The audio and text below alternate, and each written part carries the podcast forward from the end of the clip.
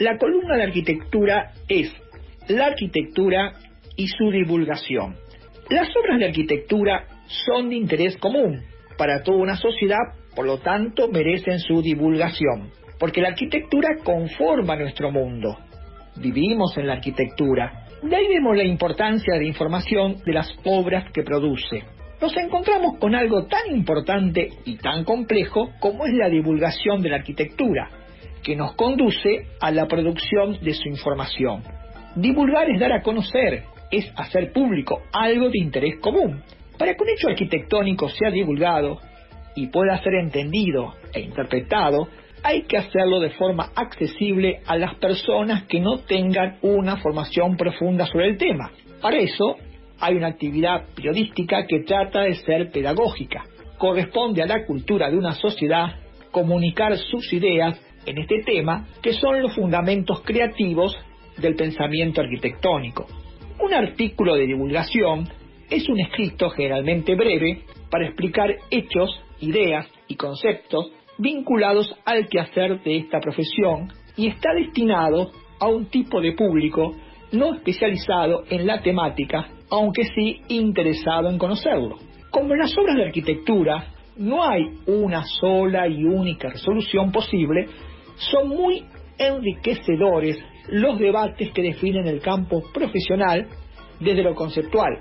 Los debates se relacionan con las obras, para la divulgación como una técnica de comunicación para poder evaluar propuestas diferentes e ir conformando una conciencia crítica en la comprensión de la complejidad de la arquitectura. En Argentina, el desarrollo del periodismo especializado en arquitectura fue posible a partir del siglo XX y alcanza especificidad y variedad a medida que avanza este siglo, acompañando el crecimiento y consolidación de su campo disciplinario. Esto constituye una valiosa fuente para su divulgación.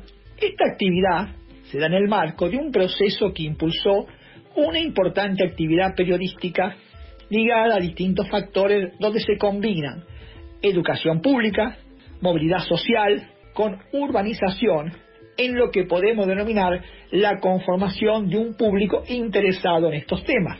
En un principio, las revistas de arquitectura constituyeron las fuentes más adecuadas de lo explicativo. Después le continuaron suplementos semanales en los diarios, documentales para la televisión y como este, espacios radiales. La prensa fue y es un valioso instrumento para una convocatoria amplia que acerque la arquitectura al público en general a través de un lenguaje sencillo que haga accesible la divulgación de todos los temas arquitectónicos.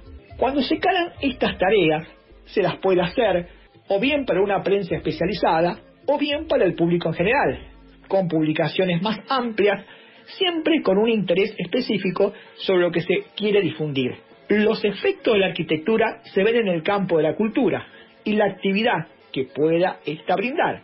El periodismo comunica esta disciplina al conjunto de la sociedad. Elegir cómo abordar contenidos en la selección de temas es lo que interesa divulgar como elementos orientativos para que se entienda y decir algo que aporte y acerque la disciplina a los no especialistas para enseñar a quererla y valorarla.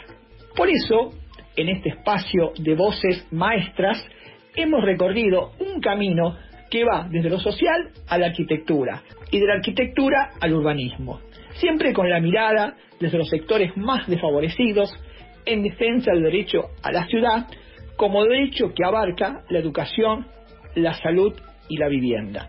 Porque la arquitectura es una actividad social que debe ser divulgada para que esté al servicio de todas y todos.